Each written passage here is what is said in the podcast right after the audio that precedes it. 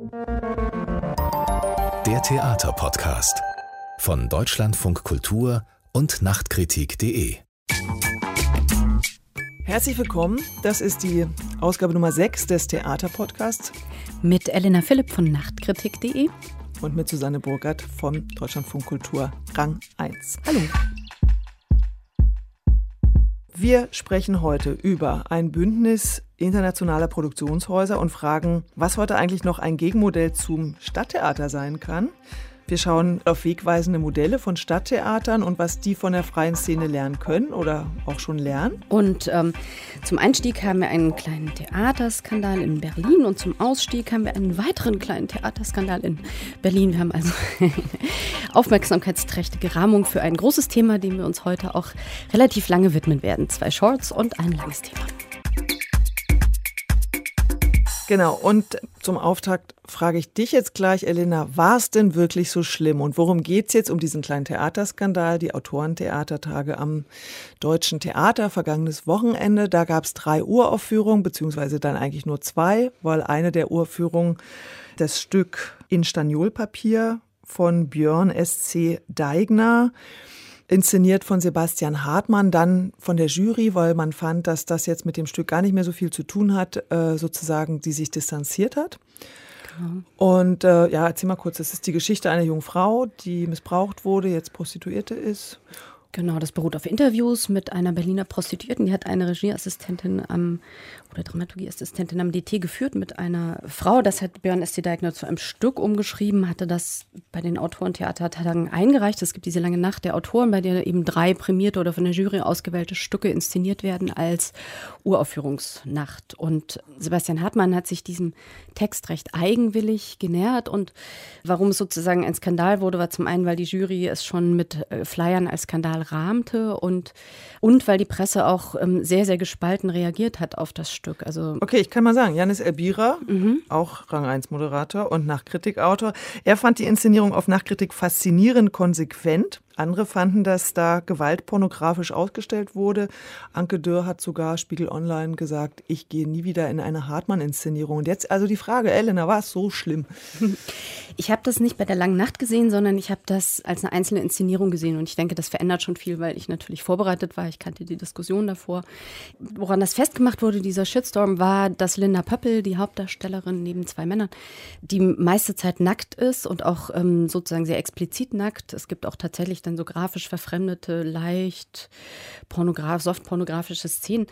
Und das wurde dann eben von manchen Presseleuten als misogyn bewertet, weil sie sagen, die Frau ist ständig nackt, die stammelt nur noch, also von dem Text bleibt relativ wenig übrig als ich das gestern gesehen habe, fand ich das aber ziemlich differenziert und gut gemacht. Also da hat jemand gesagt, dieser Text, der sich wirklich auch sehr freundlich liest, ähm, Doris Meyer-Heinrich sagt in der Berliner Zeitung, das sei sozusagen die gesellschaftskompatible Erzählung von einer Frau, die sich ihren Missbrauch irgendwie erklärt, weil sie sich dann so ein bisschen als die Ansprechpartnerin für die Freier äh, sieht, die sie gesprächstherapeutisch irgendwie betreut und ähm, diese Wundertüte an Menschen, die ihr begegnet, findet sie ganz toll und das vermisst sie jetzt, wo sie nicht mehr aktive Prostituierte ist. Also da wird so viel weg erklärt von dem, was eigentlich an Gewalt in diesem Text drin steckt. Und das hat Sebastian Hartmann da wieder rausgenommen und reißt diese Wunden auf, die eigentlich irgendwie Björn C. Deigner so ein bisschen zukleistert. Und das fand ich total spannend, weil er diesen Text durch die Körper dreht und weil die Schauspieler, gerade eben Linda Pöppel, auch sehr offen, sehr schonungslos sich von der Kamera sozusagen in dieses Spiel reinziehen lassen oder begleiten lassen und die Körper wirklich so als Hautoberfläche da abtastbar werden für die Blicke von den Zuschauern.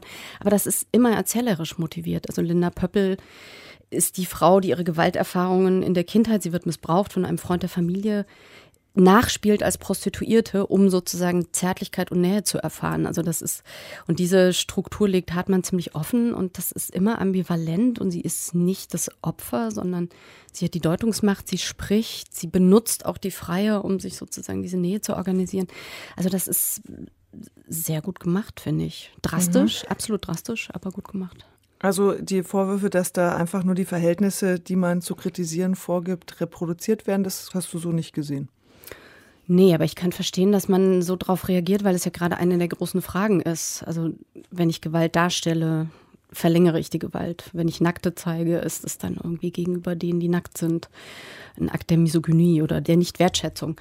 Damit geht die Inszenierung, finde ich, aber sehr produktiv um, weil man nicht den Eindruck hat, das ist fahrlässig oder denen passiert irgendwas, was auch keiner wollte. Also es wurde ja gerade vom Bühnenverein der Verhaltenskodex verabschiedet.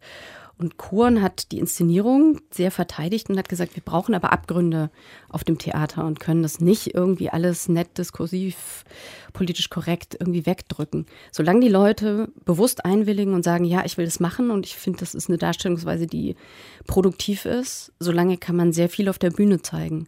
Und das finde ich eine gute Trennung, dass man sagt, was man sieht, bedeutet nicht, dass die Leute ausgebeutet wurden. Man kann nicht sozusagen auf die Produktionsverhältnisse schließen von dem, was man auf der Bühne sieht. Gut, und ich habe ja dann auch die Chance zu sagen, ich will das nicht sehen, ich habe da jetzt keine Lust drauf, weil nach dem, was ich gelesen habe, hatte ich dann das Gefühl, nee, ich glaube, das ist ein Abend, den ich eigentlich gar nicht sehen möchte. Kann ich verstehen.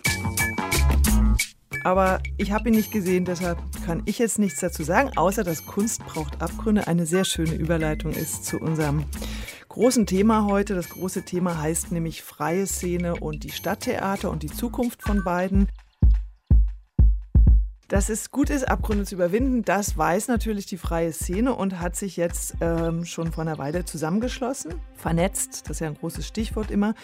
Das sind äh, freie Produktionshäuser, die sich zu einem Bündnis internationaler Produktionshäuser zusammengeschlossen haben. Und jetzt schiebe ich mal den Regler auf, weil hinter dem Regler ist eine Vertreterin eines solchen freien Produktionshauses, nämlich Katja Grawinkel-Klaassen. Schönen guten Tag. Hallo. Hallo. Sie sitzt in einem Studio in Düsseldorf und dort äh, arbeitet sie auch am Forum Freies Theater als Dramaturgin. Und Katja Grawinkel-Klaassen hat unseren Podcast mal gehört und dann darauf äh, reagiert und getwittert. Also wenn ihr immer über die Strukturen an den Stadttheatern, über diese feudalen Strukturen sprecht, dann könnt ihr doch einfach mal auf die freie Szene gucken, die schon seit Jahrzehnten mit anderen Strukturen sehr gut, mit flacheren Hierarchien, kollektivem Arbeiten und so weiter ganz gut fährt. Redet doch mal darüber. Dann haben wir gesagt, ja, machen wir. Und zwar mit Ihnen. Da freue ich mich. Ja. Wir uns auch. Vielleicht können wir ganz kurz mal erklären, dieses Bündnis internationaler Produktionshäuser, das sind sieben freie Produktionshäuser.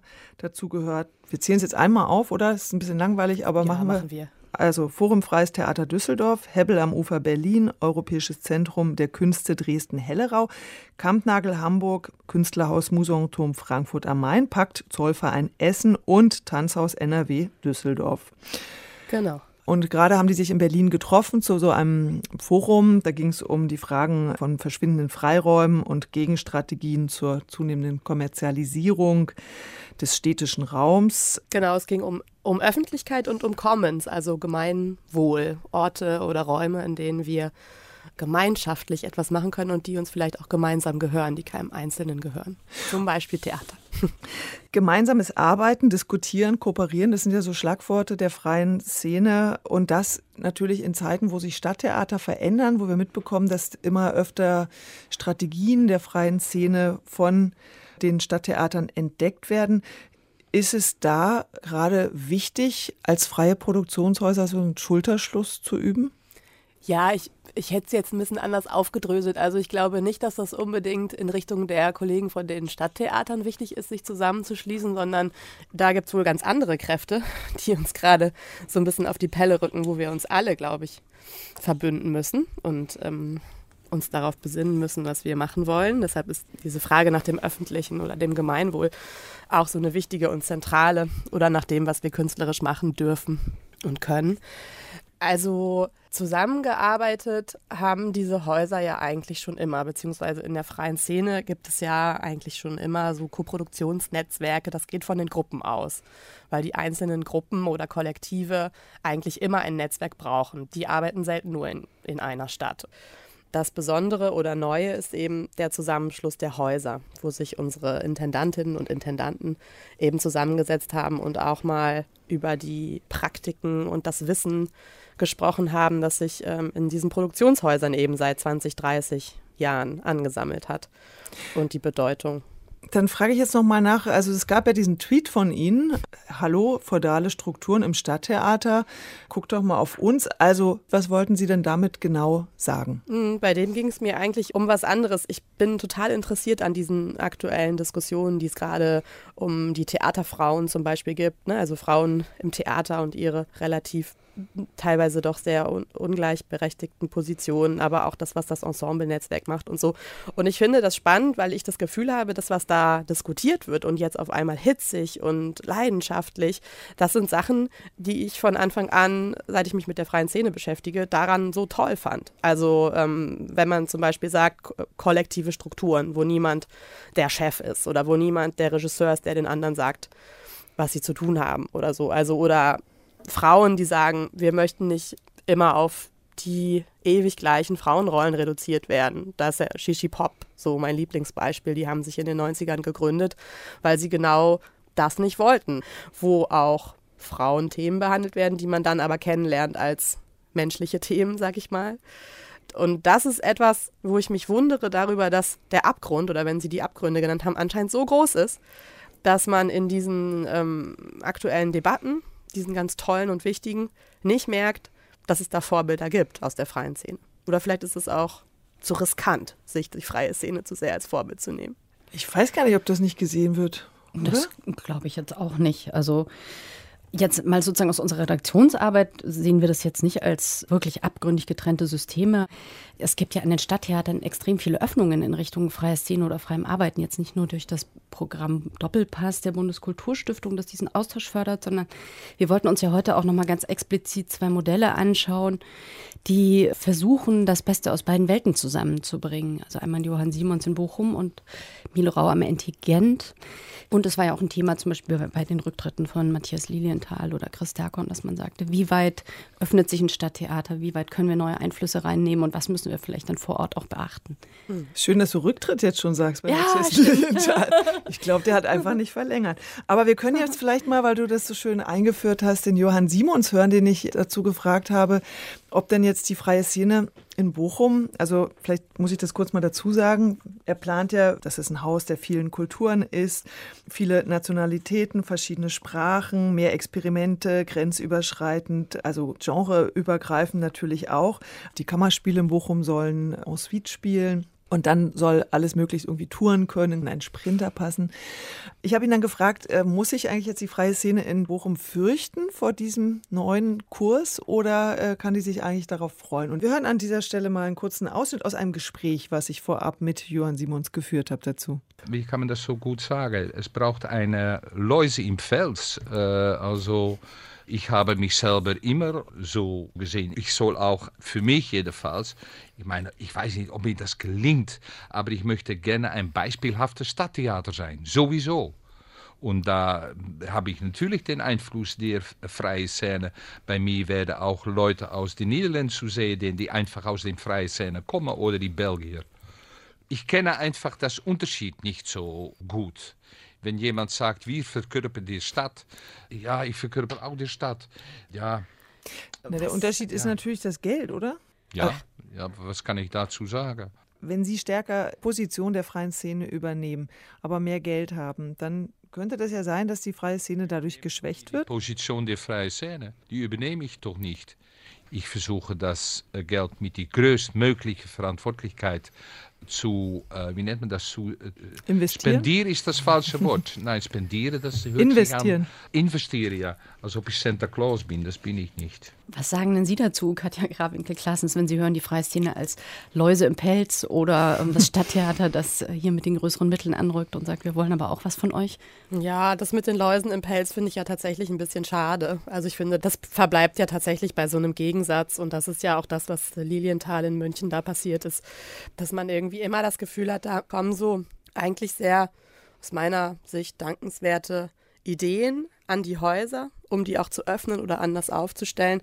Und dann wird das immer als so ein Gegeneinander oder auch als so ein Abwerten von zum Beispiel klassischen Schauspielpositionen oder so empfunden, also als Läuse im Pelz würde ich die freie Szene jetzt nicht begreifen. Also das mit dem beispielhaften Stadttheater finde ich interessant, weil ich glaube, dass zum Beispiel diese Häuser im Bündnis sich auch als beispielhaftes Stadttheater verstehen würden. Aber natürlich eben, das, auf das Geld kommt es an, also mit ganz anderen Mitteln. Die Frage ist, was das immer für Punkte sind, für die man sich öffnet.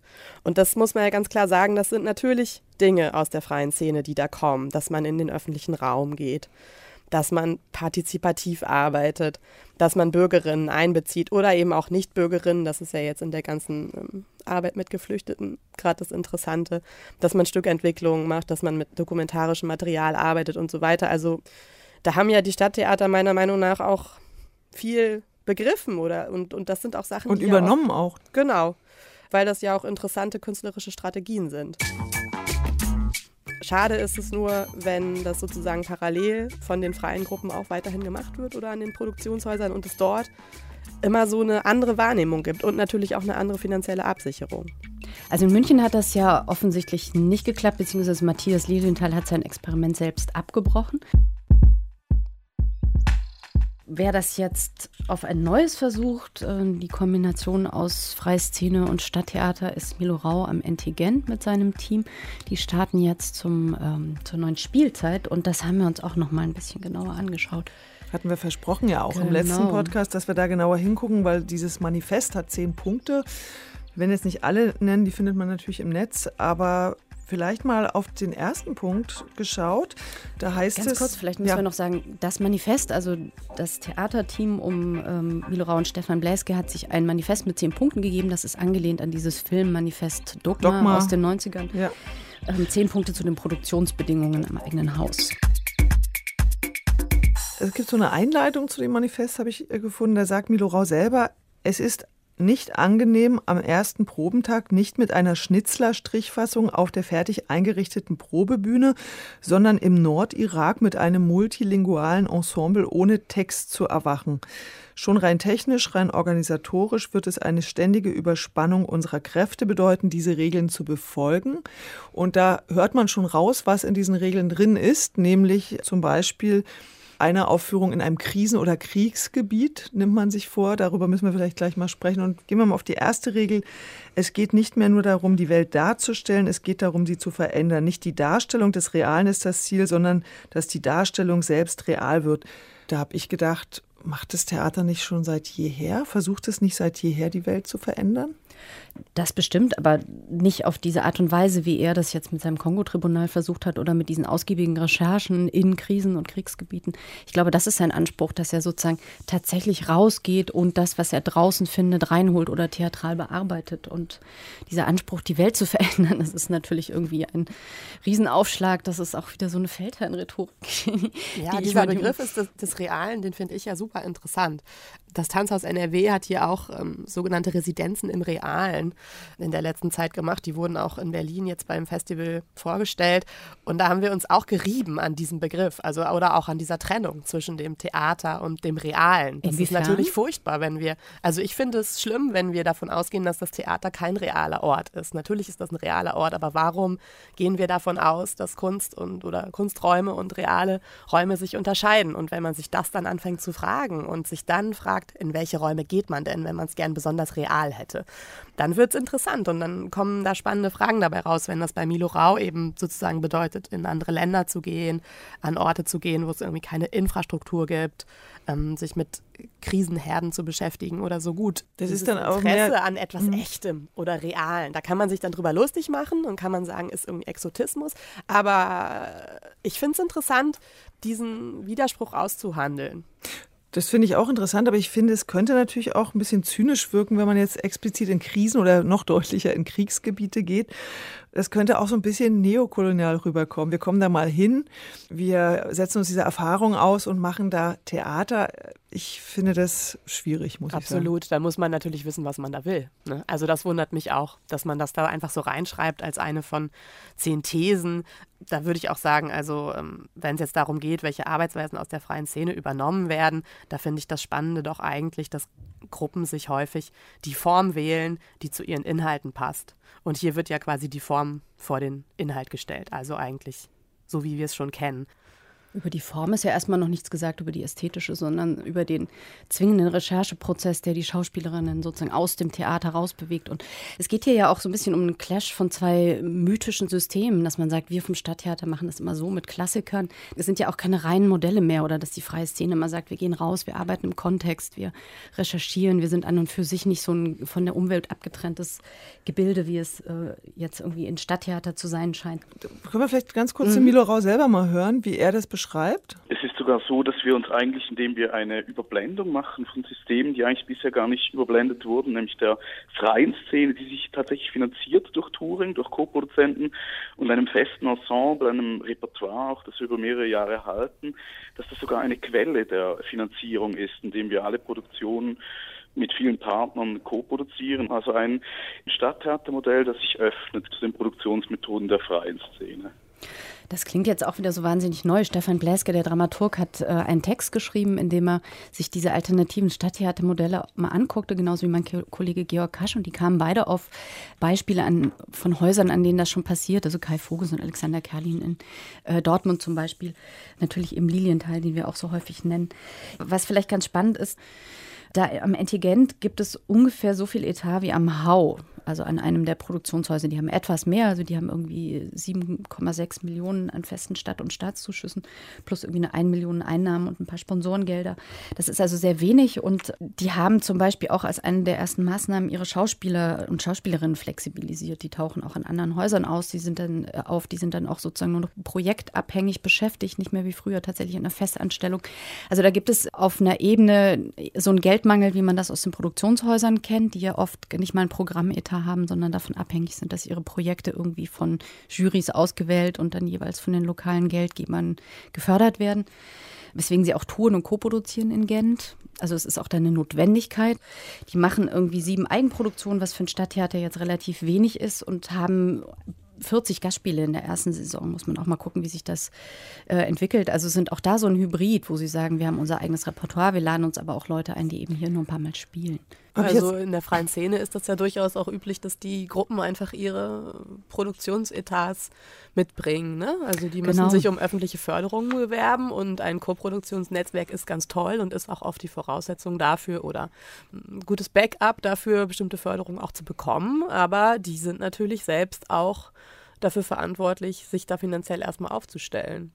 Ganz anderer Verwaltungsaufwand, ja. Und so ein Haus wie die Sophiensäle zum Beispiel, da war ich damals, als ich das erfahren habe, relativ überrascht, dass sie im Endeffekt kein Programm machen können, weil sie eben davon abhängig sind, dass sie nehmen, was gefördert wird von den Jurys. Also dass man sagt, die Jurys in Berlin machen eigentlich das Programm durch ihre Auswahl und bei den Produktionshäusern kommt das an, was gefördert ist und nicht das, was sie setzen. Und deswegen ist dieses Bündnis, glaube ich, schon wichtig, weil es eine Förderung über drei Jahre gibt, also eine gewisse Planungssicherheit. Die können jetzt eigene Projekte anstoßen und wissen, dass sie sie durchführen können. Und das empfinde ich als einen großen Vorteil, auch mal so eine Art von Chancengleichheit herzustellen, weil auch das ist das, was ja da häufig gesagt wird. Wir brauchen eigentlich eine ähnliche Finanzausstattung, damit man uns auch als ähnliche Player wahrnimmt wie die Stadttheater.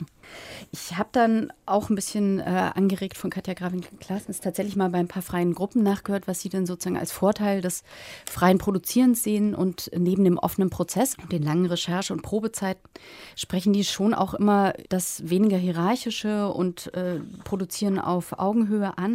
Von Interrobank kam zum Beispiel der Hinweis auf die Residenzspielstätte des Schauspiel Leipzig. Und das scheint mir sozusagen ein modellhaftes Stadttheaterprojekt zu sein, in dem die sagen, wir widmen eine Spielstätte tatsächlich freien Experimenten und gucken mal, wie wir das sozusagen in die Ästhetik des Hauses integrieren können oder wie wir den dort und das war zum Beispiel auch von diesen drei Gruppen, also Rimini-Protokoll, Interrobang und Hauptaktion, eines der Argumente, dass sie sagten, wir müssen uns dann an deren Prozesse anpassen. Das heißt, sechs Wochen Probenzeit, wir haben irgendwie eine bestimmte Menge an Schauspielern oder wir müssen die Gewerke bedienen. Aber hier in der Residenz am Schauspiel Leipzig können sie das sozusagen nach den eigenen Maßgaben produzieren. Und wenn man das zusammenkriegt, was ja doch unterschiedliche Produktionsabläufe sind, dann wird es ja wieder spannend. Da scheint mir so der größte Clash zu liegen. Gut, dann jetzt von mir nochmal die Frage an Frau Grawinkel-Klaassen. Dieses Amalgam aus Stadttheaterstrukturen und freier Attitüde, die ja da rausklingt aus diesem Milo Rau-Projekt, das ist etwas, was Sie begrüßen, wo Sie sagen, ja, finden wir super oder Äh, gibt's ja. insgesamt würde ich, würd ich, ja, insgesamt würde ich mich freuen, wenn sozusagen in beide Richtungen geguckt würde. Also an der Stelle würde ich ja auch sagen, es, es gibt ja durchaus auch Dinge, bei denen ich mich freuen würde, wenn sie aus dem äh, Stadttheater in die freie Szene migrieren würden. Ah, was Und zwar sowas wie ein Repertoire. Also das ist ja für Gruppen häufig die ganz große Frage. Selbstproduktionen, die wahnsinnig gut laufen, wahnsinnig viel getourt werden, vielleicht auch international was passiert irgendwann mit denen? Äh also ich sehe bei Shishi Pop, dass zum Beispiel Schubladen irgendwie alle zwei, drei Jahre wieder in Berlin ankommt und dann eine Woche auf dem Programm steht. Testament ist ähnlich, ne? Also genau, also am Hell am Ufer haben die so Modelle, äh, sind sie dabei, sowas zu entwickeln. Ne? Aber es gibt dafür auch zu wenig Förderung. Da wäre ich auch noch auf der Suche. Das wäre aber ähm, für viele der Gruppen eine ganz tolle Sache, weil das natürlich eine der äh, tragischen Sachen ist, wenn da ganz tolle Arbeiten entstehen und einfach direkt wieder verschwinden. Im, Im schlechtesten Fall nach der Premiere und ein paar Vorstellungen oder drei Gastspielen oder so. Ja, ist eine gute Anregung.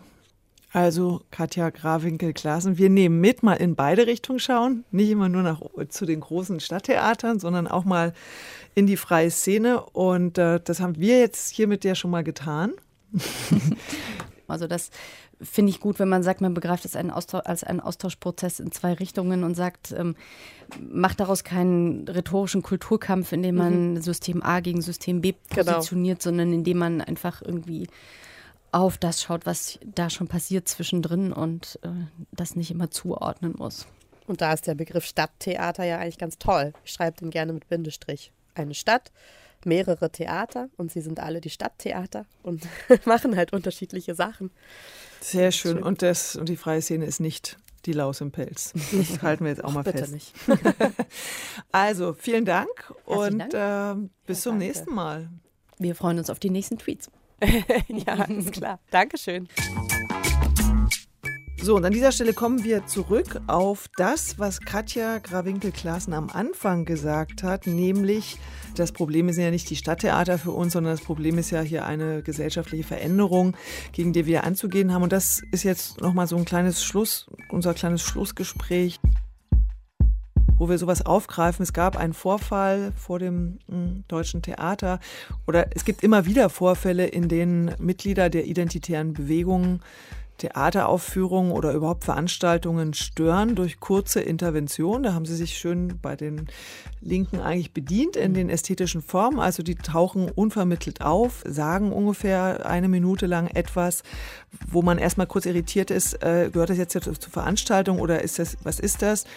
Und so ist das passiert bei einer Veranstaltung von Turbo Pascal. Und man hat sich danach entschieden, darüber nicht öffentlich zu berichten, einfach um die Öffentlichkeit, die ja durch solche Aktionen gewünscht wird, nicht weiter zu vervielfältigen. Und, und darüber wollen wir ganz kurz noch reden, weil das natürlich wichtig ist, sich zu überlegen, wie umgehen mit solchen äh, genau. Unterbrechungen, mit solchen Interventionen. Ich hatte das nämlich nur aus der Sicht oder Kommunikation der identitären Bewegung äh, gefunden im Netz. Ich bin darüber gestolpert und ähm, dieses linksaktivistische in der Rhetorik und im Auftreten, das haben die ja jetzt schon sehr lange. Das ist ja auch irgendwie so eine Masche von den Rechtsextremen, dass sie irgendwie da auf Jugendbewegung machen und ähm, hatte dann aber nichts gefunden von Turbo Pascal oder vom Theater. Und wie du ja schon meintest, die haben das eben ganz bewusst nicht öffentlich gemacht, sondern haben sich aber hinter den Kulissen recht aktiv verständigt, wie ich das von dem Dramaturgen Joshua Wicke gehört habe. Also die sind zum Beispiel zur mobilen Beratung gegen Rechts gegangen in Berlin, die ähm, über die Jahre und Jahrzehnte Leitfäden entwickelt haben und Organisationen beraten, wie sie mit solchen rechtsextremen Störungen und Interventionen umgehen. Die haben sich mit den vielen vernetzt. Das ist ein Künstlerbündnis in Berlin, das zum Beispiel auch die glänzende Demo mitorganisiert hat. Diese, diese Gegendemonstration gegen die AfD genau, vor kurzem, Ende sehr Mai, erfolgreich. Genau. Mhm. Oder auch mit dem Maxim Gorki Theater, das damit ja irgendwie viele Erfahrungen hat. Und was ich, also ich möchte gar nicht genau auf diesen Vorfall eingehen, sondern äh, tatsächlich das sozusagen nutzen als so ja, ein Hinweis, das gibt es, darauf muss man sich einstellen, weil ich denke, dass irgendwie von Richtung AfD und rechts die Kultur als ein Feld gesehen wird, in dem man sich gegen vermeintliche Hegemonien wehrt oder die eigene Agenda zu setzen versucht. Und je besser man da irgendwie vorbereitet ist und weiß, das kann passieren oder weiß, an wen man sich wendet, ich glaube, das wäre eine Sache, wo ich genau wie Katja Grawinkel Klassen sagen würde, das ist jetzt dran, damit muss man irgendwie rechnen und be prepared. Genau, du hast sie schon erwähnt, die Broschüre, die man sich vielleicht beschaffen sollte bei der mobilen Beratung gegen Rechts. Eine Broschüre mit dem Titel Wir lassen uns das Wort nicht nehmen. Empfehlungen zum Umgang mit rechtsextremen Besucherinnen bei Veranstaltungen. Das ist sicherlich eine Möglichkeit. Dann gab es noch den Vorschlag, ein Schreiben auszulegen, in dem sich der Veranstalter vorbehält, Menschen mit rechten Äußerungen und Inhalten des Ortes zu verweisen. Das weiß ich, wird so zum Beispiel am Maxim Gorki Theater auch gehandhabt. Da wird gar nicht diskutiert, sondern sofort die Leute aus dem Zuschauer Zuschauersaal oder vom Ort halt entfernt. Also äh, es ist total sinnvoll, sich da kundig zu machen und sich zu informieren. Und das wären jetzt Möglichkeiten, wie man umgeht mit solchen.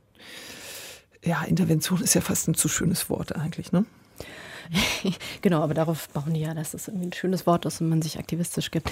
Ich, ähm, weil das jetzt irgendwie so ein auch immer nach dem ganz großen Konsens klingt, äh, würde ich aber auch hier nochmal die Richtung umdrehen und sagen, wir als Theaterbetrieb und Szene müssen aber schon auch ein bisschen darauf achten, wie wir reden oder was wir eigentlich kommunizieren. Das finde ich sozusagen den produktiven Aufruf oder die produktive Aufforderung daran, dass jetzt hier irgendwie äh, von rechts äh, reingepiekst wird, dass man eigentlich ähm, es vermeidet, irgendwie. Theater mit Nazis zu vergleichen, mit Nazis Ja, mit KZ. Da meinst du jetzt äh, Vilo Rau, ganz aber das genau. Oder auch das Zentrum für politische Schönheit, das ja auch immer begrifflich ganz gerne mal zündelt und da sozusagen im anderen Garten wildert.